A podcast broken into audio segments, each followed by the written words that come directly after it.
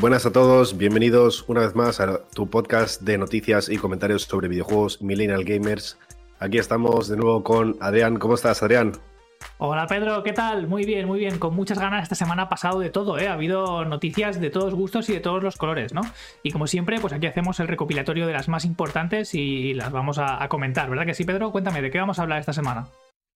Eso es, primero vamos a hablar del tema de E3, una convención de videojuegos que lleva 27 años produciéndose y que finalmente se ha anunciado que se va a cancelar. Vamos a hablar de por qué y qué motivos han llevado a esto. Asimismo, vamos a comentar otra noticia que es mmm, cobomba. Counter-Strike 2 eh, va a hacer un rework Valve de Counter-Strike eh, Global Offensive que actualmente ya es gratuito y hablaremos en profundidad sobre cambios y qué ha llevado a Valve a hacer eso. Asimismo, hablaremos de otra release que ha habido de The Last of Us en PC, que ha causado bastante polémica. Y finalmente vamos a hablar de Zelda Tears of the Kingdom. Ha salido bastante gameplay, así como se ha anunciado ya finalmente cuándo va a salir para el Nintendo Switch y hablaremos de ello. Sí, la verdad es que esta semana ha venido completita de todos gustos, todos los colores, ¿no? Hemos empezado con la noticia triste, ¿no? Eh, se cancela el E3, ¿no? ¿Y, ¿Y, qué es el E3, ¿no? Porque igual alguno de nuestros oyentes no sabe qué es el E3, ¿no? Pues el E3 es la feria más importante de videojuegos que se hace anualmente, se hace normalmente en verano, allá por junio, julio, creo que suele ser las fechas, y suele durar una semana, ¿no? y en esa semana se agrupan todos los lanzamientos, bombazos, ¿no? Noticias. Uh, se hacía una feria física en Estados Unidos, ¿no? Que iban todas las desarrolladoras grandes, los indies, ¿no? Y era, era un, una semana como muy, muy querida por el, el, mundo de los videojuegos, ¿no? Porque en esa semana se condensaban y había un bombardeo de noticias constante, ¿no? Y el foco mediático estaba puesto en los videojuegos, ¿no? Que, que viene a ser un poco el Mobile World Congress, pero de los videojuegos. Entonces, eh, es una noticia muy triste, ¿no? Recordemos que cuando ocurrió la pandemia, todo este tipo de conferencias, pues, pues dejó de realizarse, ¿no? Porque ya no podías juntarte tanta gente en persona, ¿no? Y entonces, el, creo que el E3 del 2018, 19, no, no recuerdo ahora exactamente la fecha, pero fue el último, ¿no? Entonces con la pandemia estuvo dos años parado, el primer año no se realizó ningún E3, el segundo año se intentó hacer un E3 digital, ¿vale? Que funcionó medio regular porque no se, no se supo trasladar el, el modelo, ¿no? Y las, las, compañías de videojuegos empezaron a hacer sus propios eventos, ¿no? Empezaron a hacer sus propios eventos digitales como los que hace Nintendo, ¿no? Como los Nintendo Directs, pues empezaron a ver Xbox Direct, PlayStation Direct, ¿no? Y todo el rollo esto. Y de alguna manera, yo creo, este es mi, mi razonamiento, las empresas empezaron a a, ver que podían hacerlo por ellas mismas y tener el foco mediático solo en sus productos en vez de compartir la atención mediática con otros, ¿no? Y yo creo que eso es el, el derivado, ¿no? Las empresas han, empezado a quitarle soporte al E3 debido a esto. No sé, ¿tú qué opinas, Pedro? ¿Cómo lo ves tú? A ver, son diversos temas, ¿no? Primero de todo, el E3 ya llevaba de capa caída antes de el COVID. Bueno, la última gota que colmó el vaso. Eh, ya puso finalmente la última tuerca, ¿no? A la máquina que cerró el tema. Eh, ¿Por qué? Recordemos que, primero de todo, el E3 no era gratuito, era, más, un evento más para insiders. Entonces, nunca fue de cara al público. Una persona normal no podía acceder. Fue en las últimas ediciones que ya empezaron a, empezar a abrir al público, cuando ya estaba de capa caída el evento, así que mal. Luego, además, eh, los insiders incluso habían varios pases con varios costes. Recordemos, para que a quienes no lo sepan, bueno, recordemos, no comento que eh, habían pases de 6 mil dólares. ¿eh? Y barbaridades, era mucho dinero entrar a E3. Entonces, aparte de que tenías que ser insider, tenías que pagar, ¿no? Y luego el tema eh, del online, ¿no? Hace 20 años no había plataformas de streaming. Hace 10 años ya empezó el tema, ¿no? YouTube empezó a explotar eh, a finales de los 2000 y, eh, claro, cuando empieza a explotar el YouTube, empiezan a salir otras plataformas para hacer streaming. Por ejemplo, Capcom empieza a poner su evento en Twitch. Pues cuando hace sus eventos de Capcom, la Capcom, por ejemplo, que retransmite, eh, pues ahí hace anuncios de sus videojuegos, ¿no? Lo mismo para otro, otras, otra, otros, otras sagas de videojuegos que cuando hacen sus cosas, hacen release ahí de sus noticias, ¿no? Entonces, E3, cada vez había menos noticias en el E3, porque, porque sus compañías que ante, anteriormente eran su única manera de escaparate, eh, reducían ¿no? su, posibilidad de guardárselo para letras. Aparte de eso, es que hay otras otros eventos muy grandes, por ejemplo el Gamescom, TwitchCon. Entonces, ¿qué, ¿qué ve más la gente ahora mismo? ¿Un TwitchCon o un E3? Pues obviamente es el TwitchCon, ¿no? Entonces, ¿dónde vas a llegar a más público? ¿En un, una cosa que es para Insider o en un TwitchCon? Entonces, eh, son varios temas, ¿no? Sí, a mí lo que más triste me parece es que era un buen escaparate para los estudios indie, ¿no? Porque al final, pues tenían todo el, todo el escaparate mediático, ¿no? Y eh, un juego que igual no hubiese sido comentado en, otro contexto, ¿no? Gracias a E3, pues se comentaba, ¿no? Y además, pues había todo esto de que, como tú dices, era, era más para insiders, ¿no?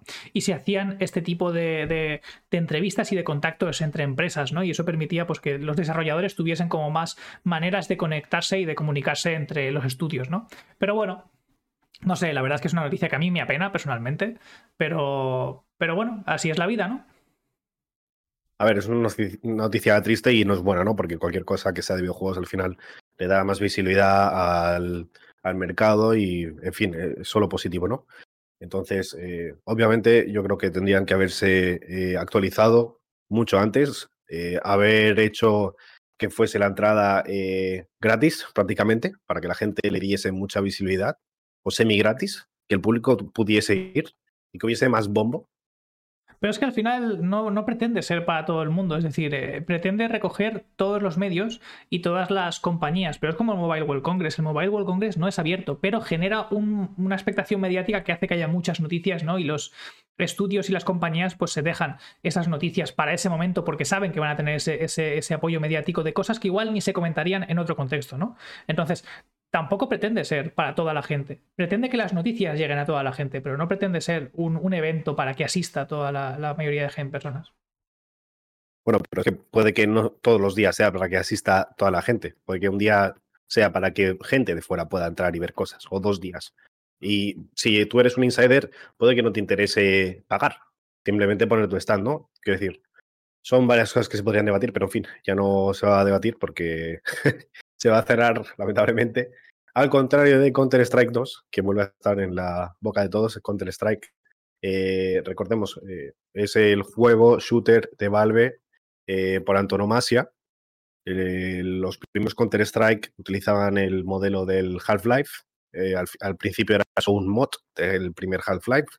Luego salió el, el 1.1, el punto 3 y luego ya el punto 6 que fueron los más populares. De ahí salieron eh, un par de eh, expansiones, el, Cero, por ejemplo, que tenía un escudo, pero a la gente no le, no le gustó mucho.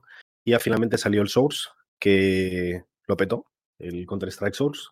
Y después del Source salió el Global Offensive, ya hace bastantes años. Global Offensive ya, eh, Global Offensive, muchos mejores gráficos, muchas diferencias comparado al Source y además con una interfase mucho más moderna que permitía al usuario, por ejemplo, esto de abrir las cajas y eh, que es un poco como el rollo este de apuesta, en fin, de micro, microtransacciones que le han dado mucha vida y mucho dinero a Valve, obviamente, han permitido que se continúe manteniendo y desarrollando el juego, así como todas las competiciones que ha habido alrededor de Counter-Strike, que nunca ha parado, con muchos equipos y mucho dinero involucrado. Y eh, parecía que, bueno, Valve siempre tiene en mente esto, ¿no? Que no saca un juego a no ser que vaya a ser revolucionario, ¿no? Recordemos que desde el Half-Life 2 han pasado ya 20 años, más de 20 años de hecho, y no hay otro Half-Life, ¿no? Eh, bueno, salió Alex porque fue para realidad virtual. Claro, y el mismo eh, Gabe dijo, eh, creador de Half-Life, dijo que, bueno, no sale otro hasta que sea revolucionario, ¿no? Esa es la idea detrás de Valve, ¿no? Y este Counter-Strike va a ser revolucionario porque el Counter-Strike 2 eh, se ha mostrado que las físicas del humo, por ejemplo, cambian mucho, ¿no? Si ahora disparas, se abre el espacio en el humo, permitiendo una nueva jugabilidad muy dinámica, unas físicas muy revolucionarias. Lo mismo si tiras, por ejemplo, una granada, esparce todo el humo. Además, el humo es inteligente, eh, sabe limitarse con los objetos, interactuar con ellos. Es decir, todas las estructuras ahora están, eh, interactúan. Asimismo, otras cosas que han cambiado cantidad de cadáveres en el juego, eh, iluminación, renderización a tiempo real, eh, hiperrealismo. Se ha, habido un rework, eh, un remake de todos los mapas, desde los clásicos a los más nuevos. también ha habido un cambio en los ticks. tú cuando disparas, digamos que disparas por frames, ¿no? Entonces, un frame es un tick. normalmente había un tick y puede que hubiese un delay entre el tick y el recibo del input.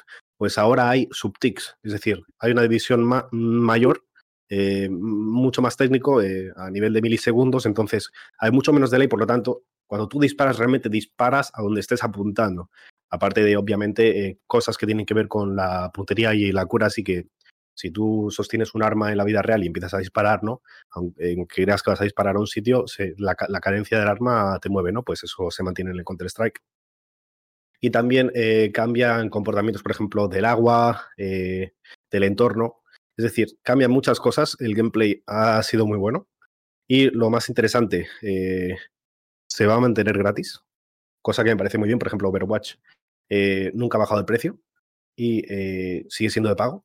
En cambio, Counter-Strike Global Offensive empezó valiendo un poquito de dinero, acabó bajando a gratis, con un pase en el que te permite, digamos, eh, tener menos posibilidades de tener a gente que haga trampas, y se va a mantener gratis. Y además ha dicho Valve que los que hayan sido baneados en el Global Offensive se mantendrán baneados en el Counter-Strike 2. Es decir, aquellos que hayan hecho trampas o hayan hecho cosas se van a mantener baneados. Pero bueno, al final, al final del día, eso es mm, más sentimentalista que nada, porque eh, simplemente puedes hacer otra cuenta de Steam y jugar a Counter-Strike de nuevo, ¿no? No creo que sea ni ban, no lo sé, no sé cómo funcionan los bans de Valve. En fin, eh, tú que has visto el gameplay, Adrián, yo he jugado mucho al Counter-Strike, he llegado a ser el máximo del rango. Eh, yo soy muy friki, ya lo sabéis. Pero no sé si tú has jugado mucho al Counter-Strike, tú que has visto el gameplay, ¿qué te parece? La verdad es que yo mm, el Counter-Strike no he sido especialmente fan en el pasado porque, em, pues no sé, nunca me ha, pillado de cerca el, tipo de juego. Creo que sí que es llamativo y creo que cuando salga este Counter-Strike 2, pues probablemente lo juegue, probablemente lo juguemos incluso juntos, ¿no? Como siendo gratis y tal, igual lo jugaremos juntos y hasta puede que lo subamos a alguna miniserie o algo así en el, al canal de YouTube, ¿no? Que recordad que, estamos ahora en, YouTube, estamos en Millennial Gamers, así que si lo jugamos juntos, pues probablemente lo subamos al canal. Y, y, nada, yo no sé, o sea, es un juego que a mí me despierta interés porque sé que es uno de los shooters más importantes, ¿no? Históricos. Además, desde hace mucho tiempo lo ha hecho, lo estaba haciendo muy bien. Confío mucho en Valve, creo que me parece una desarrolladora que, que hace pocos juegos, pero los que hace los hace muy bien y suelen petarlo bastante, ¿no? Así que en este sentido tengo cero dudas de que lo va a petar, tengo cero dudas de que va a ser un gran juego, ¿no? Y me anima, me anima a probarlo y más especialmente siendo gratis y tal. Em, creo que hay muchos motivos por los cuales estar, estar expectante de este eh, Counter-Strike 2 y muchos motivos por los cuales eh, jugarlo el día, el día que empiece a salir. ¿Cómo funcionará luego y cómo, cómo, se mantendrá en el tiempo? Pues eso ya es la incógnita, eso ya se verá, dependerá de lo bien o lo mal que lo haga Valve y, luego el soporte que tenga post lanzamiento, ¿no? Porque recordemos que estos juegos que son free to play dependen de que haya eh, un, mantenimiento continuo, ¿no? De que vayan añadiendo cosas y vayan añadiendo mejoras y vayan haciendo que siga siendo un juego interesante con novedades, ¿no? Eso lo hace muy bien Fortnite, por ejemplo, que, es, que podrían compartir el mismo tipo de nicho, ¿no? Al final son shooters, tienen un formato muy diferente, tanto gráfico como de tipo de, juego, ¿no? Porque al final el Fortnite es un Battle Royale y esto es más un tipo, un tipo, em, un tipo Call of Duty, ¿no? Pero, em, bueno, veremos a ver qué tal funciona. Bueno, no sé si lo cambiaron, pero también introdujeron un modo de Battle Royale en el Counter-Strike. Lo que pasa es que iba, creo que había solo o, en dúo, eh, cosa que tenía bastante sentido y entonces ibas por el mapa y hacías cosas, ¿no? Aún así, eh, estoy totalmente de acuerdo en tu análisis y yo creo que Valve no nos va a decepcionar, al contrario de lo que ha ocurrido con The Last of Us, eh, la release en PC. ha, ha sido un motivo de polémica a lo largo de toda la semana, porque la gente que lo ha comprado y ha jugado se ha encontrado muchos glitches, muchos bugs, cosa que no se esperaba, ¿no? Porque es una release eh, que estaba, bueno, esperada, ¿no? Entonces, eh, la expectación era que estuviese bien trabajada y no lo ha sido, ¿no? Eh, cosa que es un poco decepcionante, porque Sony siempre pide que sea todo perfecto y miradísimo y que haya muy pocas cosas, ¿no? A, a nivel de release en consola. Sin embargo, cuando es al revés, mm, nadie se echa las manos a la cabeza ni nadie dice nada, ¿no? Eh, que por cierto, eh, otro juego similar de zombies, el Days of.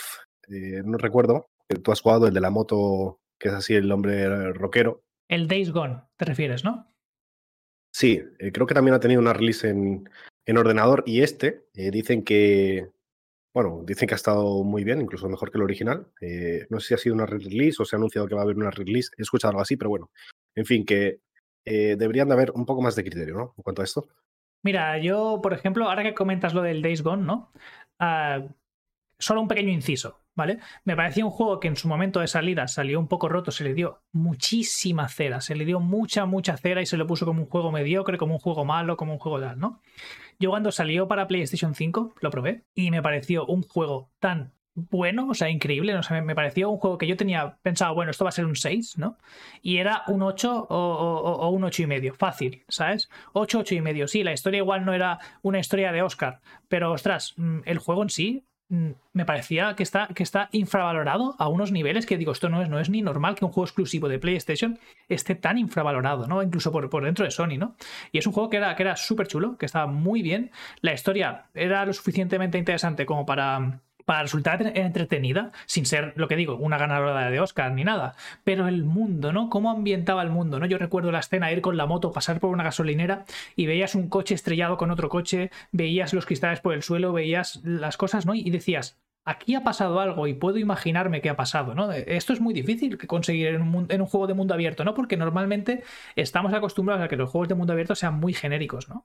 Y en este caso yo lo jugué en la versión de PlayStation 5 y el juego iba muy bien, no encontré ningún bug serio, lo que encontré estuvo, estuvo razonable y yo sin duda este Days Gone me lo compraré para PC en algún momento cuando esté de rebajas y esté baratejo y lo pienso subir al canal de YouTube, pero vamos, como está cantado, porque es un juego que ha tenido, que está, que, ha tenido unas muy malas reviews y no se las merece para nada.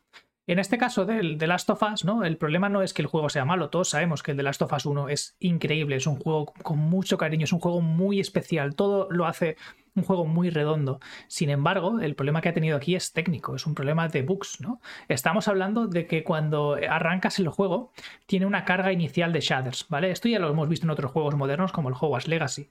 Tú cuando entras en el Hogwarts Legacy tienes que esperar alrededor de 30 segundos, un minuto a que carguen los shaders, ¿vale? Pero en este The Last of Us lo que hemos visto es una carga que en un PC normalito modesto, que cumple las especificaciones mínimas, pero que, igual no es, un, no es un juego con una 3080, no es un, ordenador que tenga un, un, procesador de última generación, ¿no? Pues hemos visto gente que ha tenido que esperar hasta dos horas para que carguen los shaders. Dos horas antes de poder jugar. Arrancas el juego y estás dos horas esperando a que te carguen los shaders. Y si no lo haces, lo que pasa es que cuando arrancas el juego se te va crasheando cada poco. ¿Vale? Y por ejemplo, para los que tengáis más o menos fresca la historia, ¿vale? Cuando empiezas a jugar, la primera sección funciona bien. No, no parece que haya nada muy grave, ¿vale? Puedes jugarla cómodamente y tal. Pero a la que llegas en el momento en el que Joel y Ellie ya están, están yendo, están yendo a, llevar a Ellie a los luciérnagas, a partir de ahí, cuando entras en el primer edificio, empieza a haber crasheo tras crasheo tras crasheo, cada pocos segundos o cada pocos minutos crasheo. Haciendo totalmente injugable. Y estamos hablando de, que esto se ha visto en streamers que sabemos que no tienen un ordenador mediocre, tienen un ordenador muy bueno. Hablamos de una 3090, hablamos de procesadores de, un montón de núcleos y muy, muy poderosos y se les ve que se crashea cada 2x3. Es decir, imagínate el, jugador que tenga un ordenador más patatilla o un poco un ordenador pues, de hace unos años, ¿no? Que, que, es lo que somos la mayoría de jugadores al final. Pues, pues imagínate la cantidad de crasheos y cuánto te va a tardar en cargar los shaders. Esto es o sea, esto no es aceptable, esto es un despropósito y no entiendo cómo Sony, que tiene unas eh, cotas de calidad tan altas eh, cuando saca juegos de consola, lo hace tan mal, especialmente en, este caso lo ha hecho tan mal en este lanzamiento, además de un juego que es esperadísimo por la comunidad y que es tan querido, que es uno de sus flagships, que es uno de los, de los iconos de, PlayStation, ¿no? Y que hace quedar tan mal a Sony. O sea, no se entiende y, es, es, impensable lo que han hecho. Y es para estar muy enfadado. Pues sí, y de hecho la comunidad ha estado muy enfadada en general, aunque ahora han intentado mm, arreglarlo. Han hecho una release ya de un parche eh, digamos, para hacer un hotfix eh, en cierto nivel, que bueno, algunas cosas arreglado, pero la mayoría eh, siguen igual. Y esto ha llevado efectivamente al enfado de toda la comunidad, que no se lo esperaba, ¿no? si haces un release, cobras lo que cobras, esperas que vaya a salir bien, ¿no? además, si has pedido un cierto criterio, una cierta aceptación anteriormente y este juego tampoco es que haya sido nuevo, ¿no? ¿no? han tenido poco tiempo para desarrollarlo. en fin, ni tenían ningún tipo de presión, aparte del el boom de la serie de Netflix, eso sí que lo han querido aprovechar, ¿no? Para vender pero el daño ya está hecho y la comunidad ha sido decepcionada y engañada eh, una vez más y se lleva un 6 de 10 en Steam por precisamente esto, que es muy bajo eh, para el juego que es, es muy bajo. Especialmente eh, comentar además que el Days Gone, que efectivamente está muy infravalorado, pero va cogiendo tirada porque es un juego que está cogiendo tirada con el tiempo y tiene actualmente ya un 9 de 10 en Steam. Quiero decir, la versión de PC está muy bien, a la gente le gusta mucho, eh, creo que tiene hotfix y no sé si tendrá comunidad o no de añadir cosas o no, pero en fin, es un juego que está cogiendo tirada y es querido y es, bueno. Y en fin, eh, creo que es una decepción eh, por parte de Naughty Dogs y mm, mi, condena ¿no? y mi repudia a engañar a los jugadores, al contrario de lo que ha hecho Nintendo. Si quieres añadir algo más de, de Last of Us. Sí, quería añadir solo una última cosa, y es que este, esta adaptación a PC no la ha hecho Naughty Dog per se, la ha hecho otro estudio. No recuerdo ahora el nombre del, estudio, pero el, estudio este que se ha encargado de hacer este, esta adaptación a PC eh, ha sido bastante vilipendiado en otras, en otras adaptaciones que ha hecho PC, así que no es, no es algo que le ha ocurrido por primera vez. Lo que no entiendo es cómo Sony ha decidido darle a este estudio el, remake, el, remaster este, sabiendo que ya lo ha hecho mal en otros juegos. Pues, pues mm, me sorprende lo que dices, porque yo tengo el artículo de IGN eh, abierto ahora mismo y dice, eh, Naughty Dog ha sacado eh, los primeros dos parches para Last of Us 1, parte 1 para PC. ayer, día, bueno, el día, el día 31 de, de, marzo ha sacado eso, ¿no? Para intentar arreglar lo del caché, los diagnósticos de los bugs, los crashes cuando abres el juego, el memory leak que tiene. La noticia es incorrecta, no es, no es Naughty Dog. Naughty Dog no ha hecho el, adaptación esta PC. La adaptación esta PC ha sido otro estudio que ahora no recuerdo el nombre, lo siento, o sea, el, el, podcast de la semana que viene igual, si, si me acuerdo, daremos la nota en concreta de, quién es el estudio que, ha hecho esta adaptación, pero no ha sido Naughty Dog. Naughty Dog simplemente pues habrá dado facilidades y habrá colaborado con este estudio, pero no ha hecho la adaptación a PC. Es posible que lo que hayan hecho ha sido mm, sacar el parche y no el juego, o habrán colaborado. ¿eh? La verdad es que eh, puede, muy posiblemente tengas razón y IGN se ha equivocado. Eh, la verdad es que no sería la primera vez que IGN da información inexacta o equivocada, pero bueno, la verdad es que no hay mucho que debatir, ¿no? Igualmente es un juego mal hecho.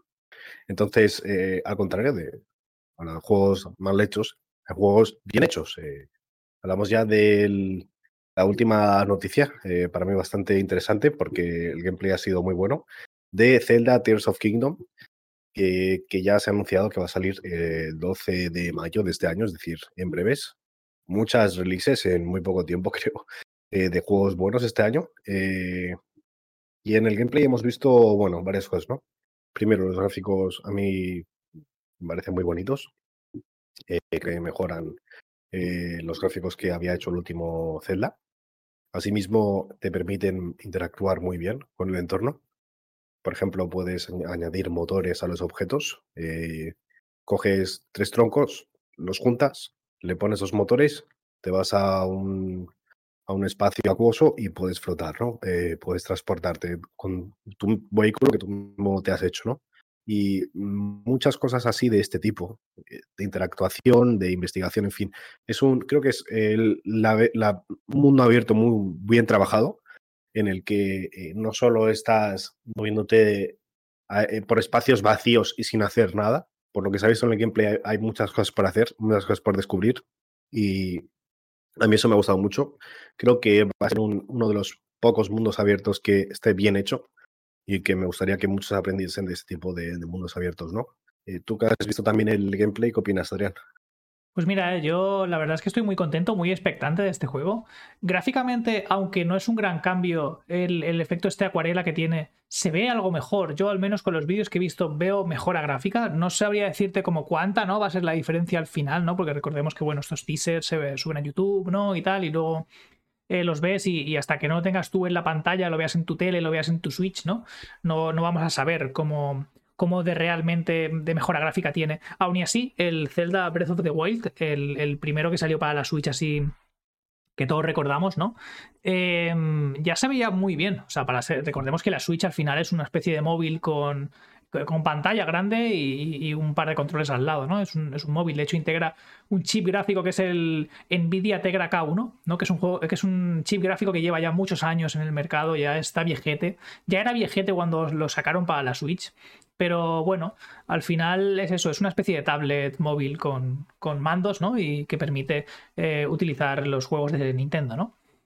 Entonces, gráficamente, eh, pues ya veremos hasta dónde llega la consola.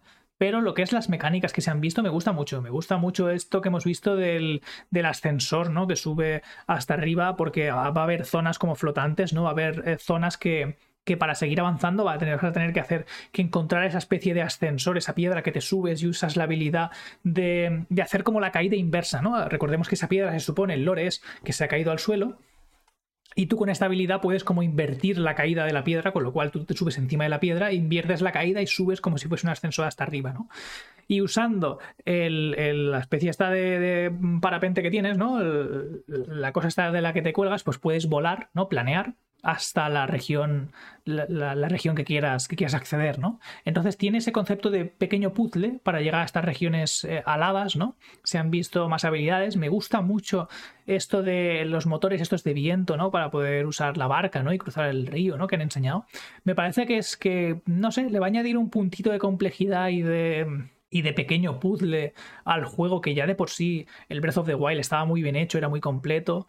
El mundo abierto eh, no tienen que, revolucionar nada porque ya era increíble, ¿no? Ya, ya te, eh, conseguía esto que tienen que tienen los buenos juegos de mundo abierto de voy caminando, voy a hacer esta misión, ¿no? Quiero hacer esta cosa y de pronto miras a tu alrededor, algo te llama la atención, te olvidas completamente de la historia o lo que tú querías hacer principalmente y descubres una pequeña cueva, una mazmorra, descubres un enemigo, ¿no? Y, y consigue eso de que, de que de que seas incapaz de concentrarte en lo que querías hacer porque algo te llama la atención y, te has dado no te das cuenta y cuando vuelves a mirar el reloj han pasado una o dos horas y has estado haciendo todo menos lo que en principio tenías idea de hacer, ¿no? Entonces, eh, no sé, creo que lo tienen fácil para, para hacer un gran, gran juego. La pregunta para mí sería, ¿Va a ser este lo suficientemente diferente a Breath of the Wild como para mantener el interés? Y en el caso de que, de que sea así, ¿Va a, estar, ¿Va a estar a la altura o va a ser muy repetitivo? ¿Va a ser un Breath of the Wild 2 en el puro sentido de la palabra o va a intentar añadir suficientes cambios? ¿Tú qué opinas, Pedro? Interesante lo que comentas. Eh, yo, por lo que he visto en cuanto a construir demás, me he recordado también a un juego sueco que se llama Satisfactory, en el que interactúas y coges así las cosas, ¿no? Eh, hay varios juegos así de interactuar, farmear. Eh, me, ha, dado también esa idea de poder interactuar libremente con objetos y crear cosas, cosa que agradezco. Lo que comentas de poder alzarte y poder planear a áreas, también lo veo bastante interesante. Recordemos que ir por los sitios ya está desde el, si no me recuerdo cómo se llama Wind Walker, el de la GameCube, en el que cogías el barco, y ibas por todos los sitios, etcétera, planeabas y hacías cosas. Es decir, llevamos 20 años con esto de ir a los sitios ¿no? Y, no, y no, encontrar cosas vacías, ¿no? Ir de aquí a allá y, buscar, ¿no? Esa es la gracia, ¿no? De Zelda, explorar, ¿no? Cosa que también veo muy bien, es una nueva forma de explorar, ¿no? Alzarte al cielo y verlo todo bonito, que es precioso además. Eh, creo que en uno de los antiguos celdas consiguieron, por así decirlo, glitchear y salir del mundo y salía al mundo eh, precioso, así como cósmico. Es decir, está muy, el espacio es muy grande. Creo que va a seguir manteniéndose muy grande porque además esperan que hagas esto que comentas, ¿no? Y por otra parte, eh, es lo que comentas, ¿será suficientemente nuevo? Eh, creo que no he visto suficientemente gameplay como para dar esa opinión. Creo que hay muchas cosas nuevas. Eh, esperemos que haya también enemigos nuevos, puzzles interesantes y que el combate sea también diferente, ¿no? cosa que es un poco difícil ya porque creo que hay un combate muy establecido ya en el mundo del Zelda. Eh, Link se comporta de una manera muy establecida. No sé si habrán cosas clásicas en plan bombas Goron y cosas así, estaría bien, ¿no? También tener un toquecillo clásico o incluso traer algo de otros Zeldas, ¿no? Una, yo que sé, una ocarina o algo así. Cosas que ya son nicho, por así decirlo, creo que estaría bien traerlo a la actualidad. ¿no? Eh, veremos qué es lo que ocurre exactamente, pero eh, sin duda, buenas noticias para aquellos que sean fans de la saga eh, creo que aquí somos fans de la saga Y, en fin, veremos, veremos qué ocurre. Pues nada, yo la verdad es que estoy, estoy muy contento, la verdad, de, lo que hemos visto. Como dices tú, falta por ver más gameplay. Pero bueno, lo comentaremos aquí. Cualquier novedad que salga del Zelda Breath of the Wild lo comentaremos aquí. Recordad que estamos en todas las plataformas de podcasting y YouTube eh, y publicamos todas los, todos los domingos, bien prontito por la mañana, a las 6, mm, 7 eh, de la mañana, hora española. Estamos, así que bueno, sin más, nos despedimos. Espero que os haya gustado. Recordad darle like y suscribiros en todas las plataformas que las que estamos disponibles y en la que vosotros decidáis escucharnos.